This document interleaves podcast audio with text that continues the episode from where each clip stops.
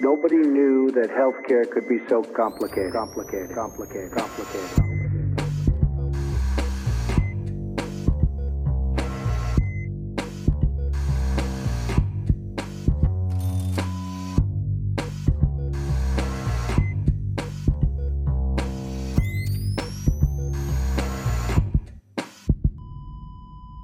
Salut und herzlich willkommen zu Gesundheit macht Politik mit einer weiteren Episode zur anstehenden Bundestagswahl. Aufgenommen haben wir das heutige Gespräch am 7. September.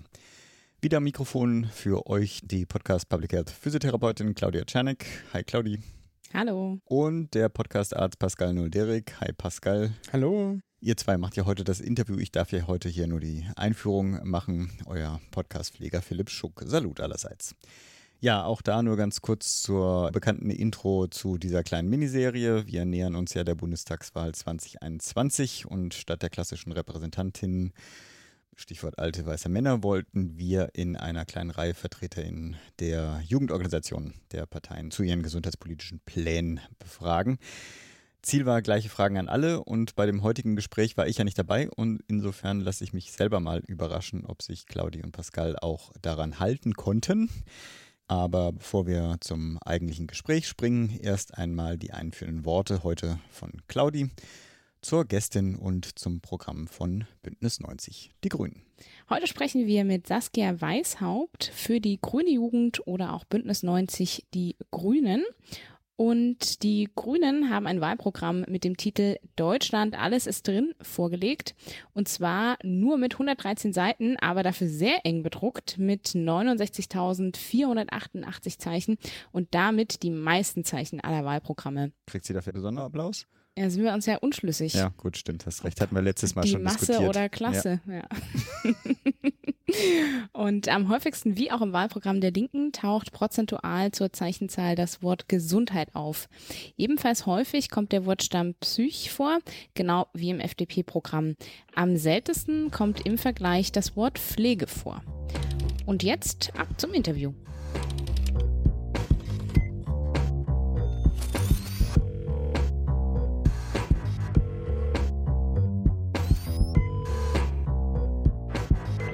Heute sprechen wir mit Saskia Weishaupt. Sie ist Spitzenkandidatin der Grünen Jugend Bayern zur Bundestagswahl. Hallo Saskia. Hi. Erstmal vielleicht einen Schritt zurück, bevor wir zur Bundestagswahl direkt starten. So in zwei, drei Sätzen kannst du kurz erklären, warum du dich für die Grünen oder die grüne Jugend als politische Heimat entschieden hast und vielleicht auch, ob Gesundheitspolitik dabei schon eine Rolle gespielt hat. Ich bin 2016 zu den Grünen und auch zur Grünen Jugend gekommen, engagiere mich primär aber bei der Grünen Jugend seitdem. Und ich habe mich für die Grünen beziehungsweise für die Grüne Jugend entschieden, weil ich eigentlich nicht wegen dem Klimathema gekommen bin, was eigentlich sehr klassisch ist bei den Grünen mhm. oder bei der Grünen Jugend, sondern von Themen wie soziale Gerechtigkeit, Fragen von, also Verteilungsfragen, die mich irgendwie immer umgetrieben haben und fand es sehr spannend, dass die Grüne und die Grüne Jugend besonders Themen wie Klimawandel oder auch Klimaschutz und soziale Gerechtigkeit sehr eng zusammengedacht hat. Und das fand ich einen spannenden Punkt, was mir bei den Jusos oder bei der SPD einfach gefehlt hat, auch bei der Linksjugend Solid. Und deswegen ist es letztendlich die grüne Jugend geworden. Und mhm. Gesundheitspolitik hat dabei aber erst tatsächlich später eine Rolle gespielt, beziehungsweise, na, wahrscheinlich schon so ein bisschen im Fundament oder aus, wie ich erwachsen geworden bin, beziehungsweise aufgewachsen mhm. bin. Meine Mutter arbeitet seit dem ich auf der Welt bin in der Pflege, die arbeitet mhm. in der Altenpflege und da habe ich eigentlich immer mitbekommen, wie beschissen eigentlich die Lage ist seit Jahrzehnten, wie sich das sehr stark verändert, was das für die Leute bedeutet, die in einem Pflegeheim leben tatsächlich, mhm. aber was äh, eigentlich auch macht mit den MitarbeiterInnen, wie die das mitbekommen, was für Auswirkungen psychisch und physisch das eigentlich hat. Und das hat mich dann irgendwie doch sehr stark geprägt und gerade in den letzten Jahren immer wieder Gespräche mit meiner Mutter geführt, wie schlimm das eigentlich ist und eigentlich was es auch für Auswirkungen für mich und auf uns als Familie hatte. Mhm. Und das hat mich dann irgendwie geprägt und seitdem finde ich Gesundheitspolitik doch ganz spannend, aber auch Sozialpolitik rund um Grundsicherung beispielsweise sind auch so Themen, wofür ich mich sehr stark begeistern kann. Genau. Mhm. Ja, danke. Und dann würde ich sagen, sind wir quasi schon fachlich abgebogen und starten jetzt zur Bundestagswahl. Und die erste Frage dreht sich rund um die Pandemie. Die hat ja bekanntlich auch Schwachstellen im öffentlichen Gesundheitsdienst in Deutschland aufgezeigt. Und im letzten Jahr wurde bereits ja der Pakt für den öffentlichen Gesundheitsdienst geschlossen und da eine ganze Menge an Geldmitteln quasi bereitgestellt. Haben denn die Grünen oder auch die Grünen Jugend inhaltliche Vorstellungen für die Verbesserung oder Ausgestaltung des öffentlichen Gesundheitsdienstes? Also das grüne Wahlprogramm legt tatsächlich einen sehr, sehr großen Fokus auf diese öffentliche Gesundheitsfürsorge und damit auch auf den öffentlichen Gesundheitsdienst. Und ich glaube, da das große Ziel auch im Wahlprogramm ist tatsächlich das Thema Gesundheit wieder näher an die BürgerInnen mhm. zu bringen. Und da soll tatsächlich der öffentliche Gesundheitsdienst auch stärker in diese Rolle von Prävention eine Rolle spielen und auch das Thema Gesundheit einfach wieder näher heranbringen. Und tatsächlich ist da auch angedacht, den öffentlichen Gesundheitsdienst tatsächlich besser auszufinanzieren. Und da schreibt das grüne Wahlprogramm fest, mindestens ein Prozent der jährlichen Gesundheitsausgaben tatsächlich in diesen öffentlichen Gesundheitsdienst zu schieben weil man ja auch so ein bisschen gesehen hat in den letzten Monaten und Wochen, dass der öffentliche Gesundheitsdienst doch tatsächlich sehr stark überfordert war, schräg, schräg ist, so mhm. wie er momentan ausgestaltet ist, gerade in so Krisensituationen. Mhm. Und welche Lehren haben die Grünen noch aus der Pandemie gezogen? Also was soll künftig besser gemacht werden? Ich glaube, ich würde erstmal was sehr grundsätzlich mhm, formulieren. Mhm, gerne. Ich glaube, oder mein Empfinden und so sehen das, glaube ich, auch viele Menschen in der Gesellschaft, dass sich tatsächlich in so einer Krise eine Politik sich nicht sehr stark nach den Bedürfnissen von Menschen ausgerichtet hat. Also wir sehen es beispielsweise, wenn Großkonzerne mit Milliarden durch die Krise gerettet werden, aber Menschen reihenweise ihre Jobs verlieren, auch beispielsweise Studentinnen, die ihre Hilfsjobs verlieren und dadurch nicht mehr wissen, wie sie ihre Miete bezahlen sollen, die dann wieder zurück zu mhm. ihren Eltern ziehen müssen. Und ich glaube, was eben jetzt gilt, ist eben, dass viele gerade zurück in so ein normales Leben gehen können. Also die 3G-Regelung macht tatsächlich ein gesellschaftliches Leben oder gesellschaftliche Teilhabe wieder möglich. Mhm. Aber tatsächlich sind junge Menschen immer noch vergessen. Also es ist immer noch fragwürdig, wie eigentlich das Konzept für Schulen aussieht, wie das eigentlich, ob Studentinnen tatsächlich zurück in ihre Hörsäle können, ob mhm. die Auszubildenden tatsächlich auch ihre Ausbildung so weitermachen können oder ob es zurückgeht, dann vielleicht auch in den Lockdown, der ausgeschlossen wird, aber man weiß es ja nicht. Und mhm. ich glaube, was mir da halt wichtig ist, dass ich sage, man hat schlichtweg irgendwie junge Menschen total vergessen und tatsächlich passiert diese Pandemie gerade auf Kosten einer ganzen Generation, die mit diesem Unmut aufwächst. Und das finde ich tatsächlich verantwortungslos. Deswegen würde ich sagen, aus so einer Grün-Jung-Perspektive auch, dass man tatsächlich lernen muss, die Bedürfnisse von Menschen mehr im Blick zu haben, auch von jungen Menschen, die vielleicht nicht so eine starke Interessensvertretung im den Parlamenten hat, die mhm. stärker zu berücksichtigen und als letztes vielleicht auch noch, dass eine Pandemie nicht an Grenzen halt macht und dass es uns eigentlich nichts bringt, wenn wir in Europa oder in Deutschland auch eine relativ gute Impfquote haben, aber in anderen Teilen der Welt einfach kein Impfstoff zur Verfügung steht. Und da, glaube ich, gilt es für mich so ein bisschen das Stichwort, braucht es da nicht eine Patentfreigabe für die Impfstoffe? Mhm. Ähm, und ich glaube, das würde mich so ein bisschen zum Denken anregen, ob man nicht in einer solidarischen Gesellschaft mehr leben möchte. Mhm. Mhm. Super. Was das, Claudia, von deiner Seite? Genau. Super. Ich glaube, ich hatte eben gar nicht Hallo gesagt. Ich bin auch im Gespräch mit dabei. genau. Bei der Bewertung der Digitalisierung im Gesundheitswesen wird manchmal auf das Potenzial für eine bessere Versorgung und mal auch auf ein großes Risiko, zum Beispiel in Datenschutz hingewiesen. Und immer mal wieder auch mit äh, Schmunzeln oder Frustration auf die Faxgeräteversorgung im deutschen Gesundheitswesen. Wie wollt ihr denn die Digitalisierung im Gesundheitswesen gegebenenfalls weiterentwickeln? Also ich glaube, erstmal muss man feststellen, dass die Digitalisierung, glaube ich, sich auch ohne uns weiterentwickeln wird. Und ich glaube, es ist halt die Frage, wie der Staat es die nutzen kann und wie man sie tatsächlich sinnvoll einsetzen kann. Und ich glaube, hier gilt es für mich gerade so im Gesundheitsbereich nicht blind zu sagen, ah ja, Digitalisierung ist der Schlüssel für alles, sondern mhm. tatsächlich mhm. zu schauen, wo das sinnvoll ist und wo das auch im Interesse von Patientinnen beispielsweise ist oder auch von PflegerInnen. Und ich kann mir zum Beispiel gut vorstellen, dass die Robotik tatsächlich in Pflegeheimen Pflegekräfte unterstützen kann, beispielsweise bei der Lagerung von BewohnerInnen, aber tatsächlich das Roboter beispielsweise nicht umfassend die Pflege übernehmen sollten, weil das natürlich auch so eine zwischenmenschliche Beziehung einfach nicht mehr vorhanden ist, wenn die Pflegekraft vollständig durch einen Roboter ersetzt wird. Also mhm. zum Beispiel einen Fachkräftemangel werden wir damit nicht lösen.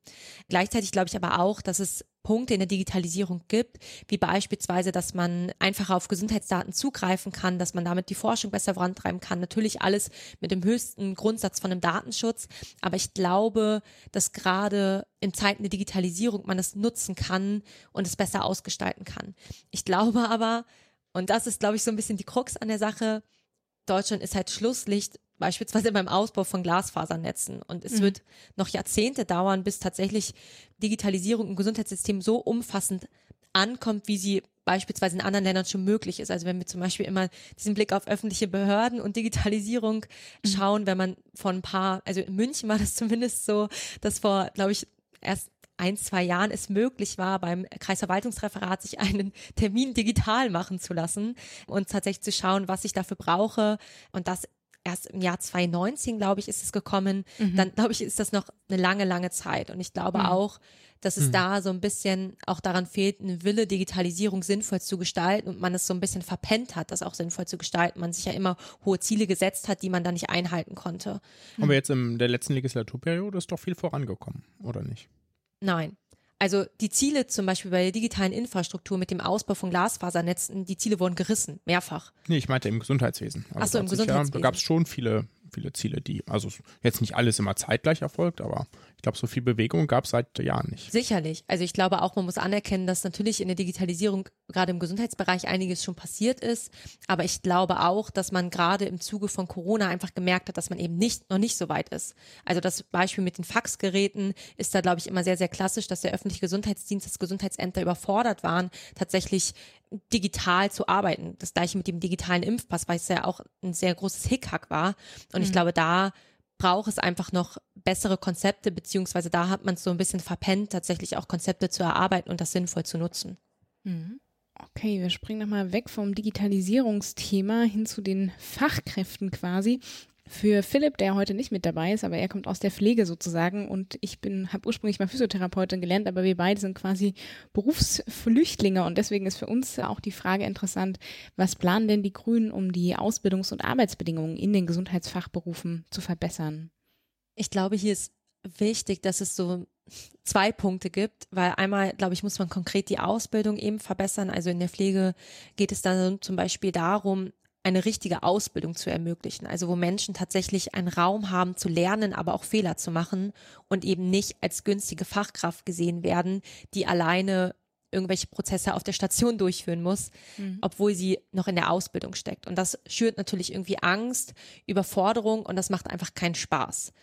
Und gleichzeitig muss man aber, glaube ich, auch ausgebildete Fachkräfte, die schon seit Jahren und Jahrzehnten diesen Jobs arbeiten und die diese Anleitung geben können, tatsächlich hier eine bessere Arbeitsumfeld einfach schaffen. Also das fängt damit an, dass wir eine bedarfsgerechte und bindende Personalbemessung haben, damit tatsächlich auch Zeit ist, um Menschen auszubilden zu können. Damit aber auch Zeit ist für Patientinnen und BewohnerInnen und damit Pflegekräfte eben nicht physisch und psychisch an der Situation kaputt gehen, dass sie einfach von einem Zimmer zum anderen hetzen, keine Zeit da ist und eigentlich so eine würdevolle Pflege gar nicht mehr möglich ist. Und das heißt, das ist so ein kleiner Teufelskreis, ehrlich gesagt. Und man muss darin ausbrechen. Und die Grünen fordern da zum Beispiel im Wahlprogramm, und das finde ich in der Pflege auch sehr sinnvoll und ich würde das als grüne Jugendkandidatin auch gerne auf andere Bereiche, nicht nur im Pflege- und Gesundheitsbereich, äh, tatsächlich ansetzen. Eine radikale Arbeitszeitverkürzung. In der Pflege fordern die Grünen da die 35-Stunden-Woche beispielsweise, also flexiblere Arbeitsmodelle mit vollem Lohnausgleich. Und es klingt jetzt erstmal absurd, weil alle dann immer schreien, ah ja, der Fachkräftemangel und das könnt ihr doch nicht machen. Aber mhm. ich glaube, man muss halt an mehreren Punkten ansetzen, um tatsächlich aus so einem Teufelskreis auszubrechen. Und ich glaube auch, dass es da gilt, und ich glaube, das sind auch Punkte, die gar nicht nur auf Gesundheit und Pflege zutreffen, sondern generell bei der großen Frage, wie leben wir eigentlich in dieser Gesellschaft und wie wollen wir eigentlich arbeiten, dass eine radikale Arbeitszeitverkürzung tatsächlich Punkte sind, die wir in den nächsten Jahren und Jahrzehnten wirklich ernsthaft diskutieren sollten, weil es schon darum geht, wie viel Zeit haben die Menschen für Familie, für Freundinnen, für auch gesellschaftliche Teilhabe, für Ehrenamt. Und das zählt für mich da so ein bisschen mit rein. Und deswegen da auch die Arbeitszeitverkürzung von 35 Stunden fände ich da eine sehr spannende Idee und finde ich für die Pflege jetzt erstmal einen guten Punkt. Mhm. Danke. Ja, und für mich als, ich arbeite tatsächlich noch aus dem Dreierteam, meiner ursprünglich gelernten Tätigkeit. Als äh, praktizierender Arzt ist natürlich auch interessant, ob die grünen Ansätze für eine Verbesserung der ärztlichen Tätigkeit haben. das ist total spannend, weil wir haben auch einen Kinderarzt, der auch auf der grünen Landesliste ist und mit dem spreche ich öfters. Und der erzählt auch eben, dass es eben die Anforderungen, also dieses frühere Bild von Ärztinnen, der die Heldin in Weiß tatsächlich gar nicht mehr heute so gegeben ist, sondern auch Ärztinnen gerade in so einem System leiden, was psychisch einfach zum Teil halt sehr belastend ist. Und ich glaube, natürlich ist es spannend. Ich glaube, in letzter Zeit wird immer viel über die Pflegekräfte geredet, aber ich glaube eben auch, dass man da öfters auch mal mit Ärzten reden sollte. Und was ich mir da sehr stark wünschen würde und was auch im grünen Wahlprogramm eben vorgesehen wird, eine engere Zusammenarbeit, ein größeres Vertrauen zwischen Ärztinnen und Pflegekräften und tatsächlich eine neuere Arbeitsteilung vielleicht auch. Das mhm. sind so Punkte, wo ich sage, das finde ich tatsächlich spannend, auch mal über so eine neue Arbeitsteilung zu reden, beziehungsweise eine größere Verantwortung auch Pflegekräfte, wo Ärzte vielleicht auch so ein bisschen Kompetenzen abgeben können. Was ich gerade bei Ärztinnen und gerade im in Bayern, glaube ich, immer wieder spannend ist, ist die Frage von so einer ländlichen Versorgung. Also was, mhm. wie geht es eigentlich Ärztinnen auf dem Land, wenn es sie überhaupt gibt? Und da gibt es ja diese Landarztquote. Und das finde ich tatsächlich so ein bisschen absurd und sehen auch viele junge Menschen tatsächlich kritisch. Und das finde ich auch ehrlich gesagt so ein bisschen schade, junge Menschen damit zu locken, mit einem Medizinstudienplatz, wenn sie sich verpflichten, zehn Jahre in einer ländlichen Region zu arbeiten. Ich glaube, das Ziel ist erstmal sehr, sehr nett, dass man auch in einer ländlichen Region eine Versorgung schafft. Ich glaube aber, dass mit so einer Quote das ehrlich gesagt so ein bisschen fehlgeleitet ist und man dafür andere Mechanismen braucht. Was ich da noch ergänzen will, ist tatsächlich im grünen Wahlprogramm zu den Bedingungen, weil es ja sehr stark um das grüne Wahlprogramm geht, jetzt keine, glaube ich, passenden Absatz dazu gibt, was die grünen Ansätze für die Verbesserung von Ärztinnen ist. Aber ich glaube, dass es eine systematische Veränderung im Gesundheitsbereich, wenn es darum geht, irgendwie Krankenhäuser anders zu finanzieren, dass das auch sehr starke Auswirkungen, auch positive hoffentlich Auswirkungen auf die Arbeitswelt von Ärztinnen hat. Mhm. Und ich muss noch mal einmal einhaken, weil wir das Thema quasi auch bei den anderen Interviewpartnerinnen aufgemacht haben. Und du hattest ja quasi davon gesprochen, dass Ärztinnen ja auch Arbeiten quasi delegieren können, abgeben können. Und das bringt ja auch immer so ein bisschen die Frage auf den Plan, so die Gesundheitsfachberufe zu akademisieren. Das wird ja auch oft diskutiert. Wie ist da deine Meinung dazu? Also ich glaube, eine Teilakademisierung ist schon sinnvoll. Ich glaube aber auch da also ich halte von einer grundlegenden und immer zu schreien, eine Akademisierung ist sinnvoll und ist das Nonplusultra, glaube ich, wird es halt wird viele Probleme einfach nicht lösen. Deswegen glaube ich, wäre da eine Teilakademisierung sinnvoll in vielen Bereichen, wäre aber vorsichtig, immer mit dieser Akademisierungsschiene zu kommen, um zu hoffen, dass das viele Probleme löst, weil ich glaube, viele Probleme sind systemisch, die man mit so einer kleinen Stellschraube wie einer Akademisierung nicht verändern wird. Mhm, danke. Okay, ich mache jetzt mal weg von diesem ja, Nischenthema, zoome ich noch mal ein bisschen raus. Die Ärzte, war, Ärzte sind ein Nischenthema, hallo? Nein, nein, doch nicht die Ärzte. Ich meinte jetzt die Akademisierung. Das ist ja auch immer ein bisschen mein, mein Thema. Entschuldigung, ich wollte mich nur kurz künstlich empören. Ja. Genau, aber ich wollte in der nächsten Frage noch mal ein bisschen rauszoomen, quasi auf das, auf das System, auf das deutsche Gesundheitswesen, was ja gerade auch im internationalen Vergleich auffällig besonders stark in so Sektoren getrennt ist. Haben denn die Grünen oder Grüne Jugend Vorschläge, das zu verändern, also quasi mehr Richtung sektorenübergreifende Versorgung zu gehen oder seht ihr das überhaupt als Problem oder Thema an? Ja, tatsächlich ist es auch ein Punkt im grünen Wahlprogramm. Ich glaube jetzt nicht überschrieben mit sektorübergreifende mhm. Versorgung, ja, aber die Idee von Gesundheitszentren, also wo ein Zentrum zu schaffen, tatsächlich, wo alle Gesundheitsberufe unter einem Dach sind und so auch über den Tellerrand hinaus geschaut und gedacht werden kann und so auch die Zusammenarbeit vereinfacht werden soll. Und so will man halt so ein bisschen schaffen, auch diese Versorgung gerade in ländlichen Regionen, was ja immer so ein ganz großer Punkt ist, so ein mhm. bisschen zusammenzudenken und da so eine größere Anlaufstelle zu schaffen. Und da finde ich das Konzept von so Gesundheitszentren doch relativ spannend und sehr cool, weil ich glaube, auch in der Praxis ist es immer so, dass wenn ich zu meiner Hausärztin muss, brauche das, brauche eine Überweisung, muss zum nächsten Fachärztin, ist das immer wahnsinnig kompliziert vielleicht auch. Und wenn es tatsächlich ein Gesundheitszentrum gibt, wo ich auch beispielsweise eine Beratung stattfinden kann, was denn mhm. jetzt für mich irgendwie gut und sinnvoll ist, glaube ich, kann das so ein neues Novum auch sein, um Gesundheit so ein bisschen präsenter vielleicht auch zu machen und so ein bisschen allumfassender zu beleuchten. Und deswegen fände ich das auf jeden Fall sehr spannend. Mhm. Dann wollen wir noch einmal ähm, zum Thema der Finanzierung kommen. Die Gesundheitsausgaben steigen ja nicht nur durch den ähm, demografischen Wandel oder auch jetzt äh, wie im letzten Jahr und diesem Jahr noch durch die Pandemiebekämpfung, sondern vor allem auch dank einiger kostenintensiver Gesetze von Herrn Spahn. Haben die Grünen Ansätze zur Kostenreduktion, das wäre die eine Möglichkeit, sozusagen ähm, Kosten oder ansteigende Kosten zu bekämpfen, oder alternativ zur Verbesserung der Finanzierung des Gesundheitswesens? Die Frage finde ich tatsächlich sehr spannend und ich habe ich glaube, vor einigen Wochen tatsächlich haben größere Zeitungen auch getitelt, dass es ja im Gesundheitssystem auch wieder eine krasse Kostenexplosion gibt. Und erstmal würde ich sagen, mich nervt immer dieses negative Framing an sich daran. Also ich glaube, ich würde erstmal irgendwie festhalten, dass Gesundheit in dieser Gesellschaft halt ein sehr hohes Gut ist und es halt nun mal in dieser Gesellschaft Geld kostet. Und ich würde da erstmal festhalten, dass es auf jeden Fall für mich ganz klar zur staatlichen Aufgabe gehört, dass man einem funktionierenden Gesundheitssystem der Gesellschaft zur Verfügung stellt und somit auch eine gute Versorgung sicherstellt. Und natürlich müssen wir ganz genau schauen, wofür Geld ausgegeben wird. Also ihr habt es gerade schon angesprochen, Studien oder auch kostenintensive Gesetze von Herrn Spahn, wie beispielsweise die psychischen Auswirkungen von Schwangerschaftsabbrüchen bei Frauen, wo es schon lange Forschung zu gibt und Studien und Herr Spahn möchte wieder eine Studie auflegen, die Geld kostet. Das ist totaler Blödsinn und das darf eben nicht passieren. Und ich glaube, da muss man eben ganz genau schauen, was passiert und wofür Geld ausgegeben wird. Und was ich aber da noch ein bisschen um diese Frage so, gibt es Verbesserungen der Finanzierung für das Gesundheitswesen? Ich würde mir vorstellen, dass es ein solidarisch finanziertes Gesundheitssystem gibt, wo alle und das ist, glaube ich, ganz wichtig, alle einzahlen, je nach ihren Verdienst. Also die klassische Bürgerinnenversicherung, die mhm. auch im grünen Wahlprogramm steht, das ist, glaube ich, für mich so ein Punkt, wo ich sage, das kann eine ganz klare Verbesserung der Finanzierung sein, aber das geht auch darum, und das ist, glaube ich, auch ein großes Thema, was, glaube ich, auch in den letzten Jahren erst hochgekommen ist, so eine, die Frage von der Krankenhausfinanzierung. Und da finde ich es auch gut, dass die Grünen sich tatsächlich abwenden von den Fallpauschalen beziehungsweise diesen Gedanken hinterfragen und tatsächlich eine Grundfinanzierung der Krankenhäuser fordern, sodass eine Versorgung sichergestellt ist, fernab von den Fallpauschalensystemen. Mhm. Hm. Würde man dann alle Krankenhäuser finanzieren oder würde man nochmal schauen, welche man braucht? Da gibt es ja auch große Diskussionen innerhalb der Gesundheitsökonomie dazu. Ich glaube, und das ist, glaube ich, immer wieder die Debatte, man wird nicht alle Krankenhäuser halten können. Und ich glaube, das mhm. muss man, also ich glaube, das muss man offen und ehrlich kommunizieren. Das gilt, das heißt aber nicht, wenn das Krankenhaus in der ländlichen Region XY geschlossen wird, dass dann keine Versorgung mehr stattfinden kann.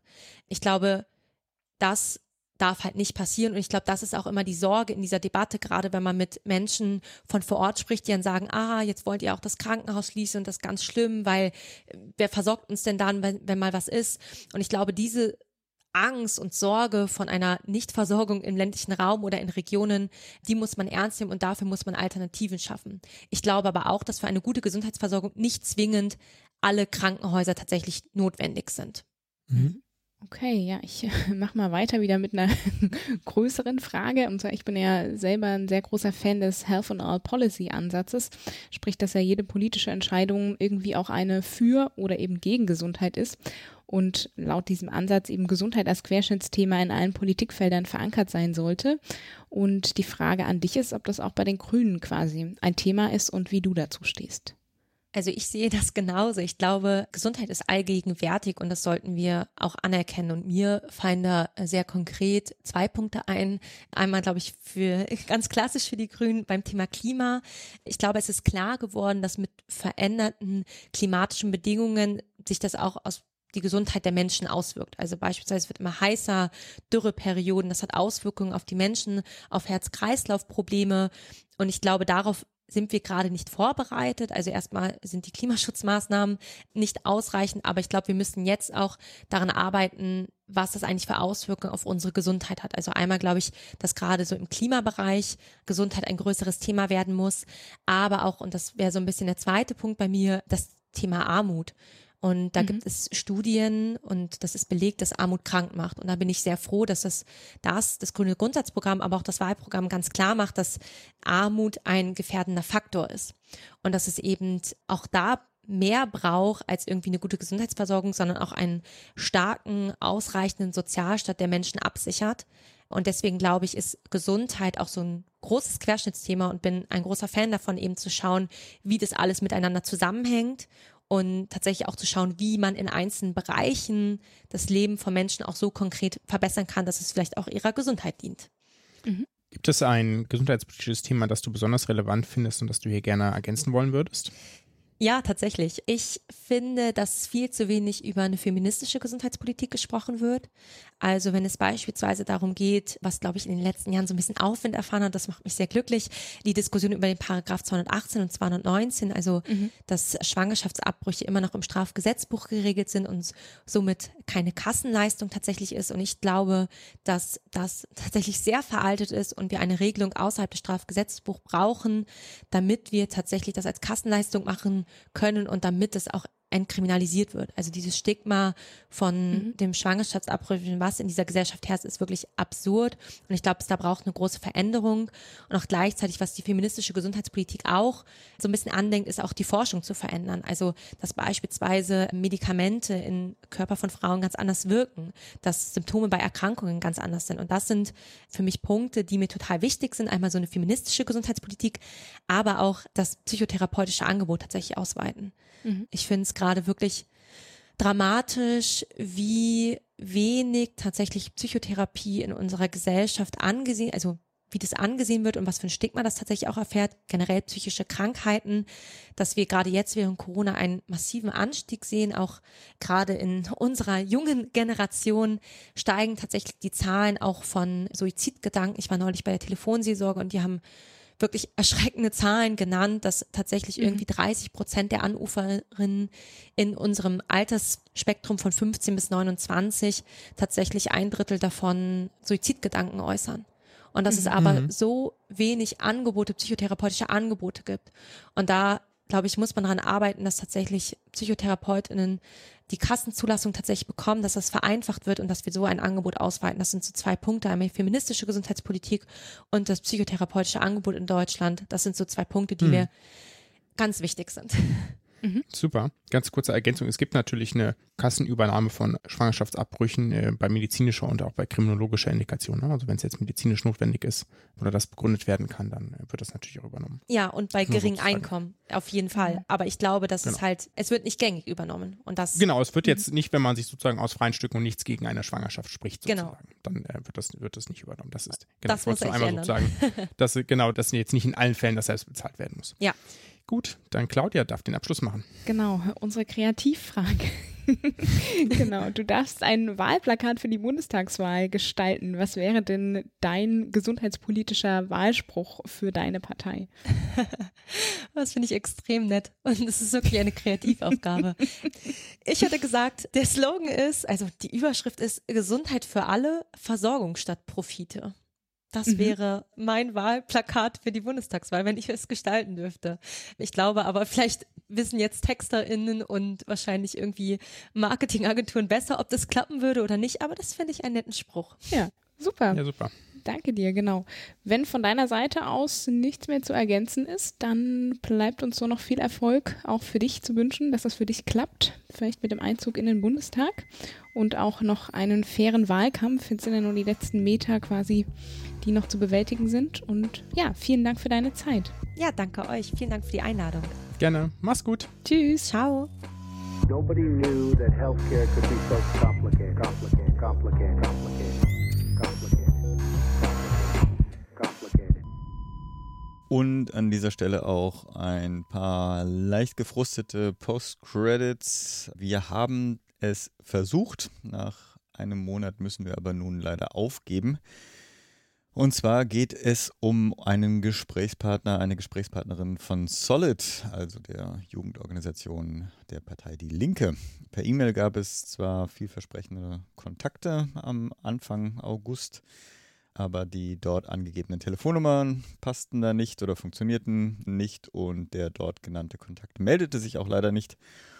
Und auch Versuche dann nochmal über zentrale Kontaktdaten bzw. Presse an eine Person heranzukommen, als aber auch über Twitter führten leider zu keinem Ergebnis.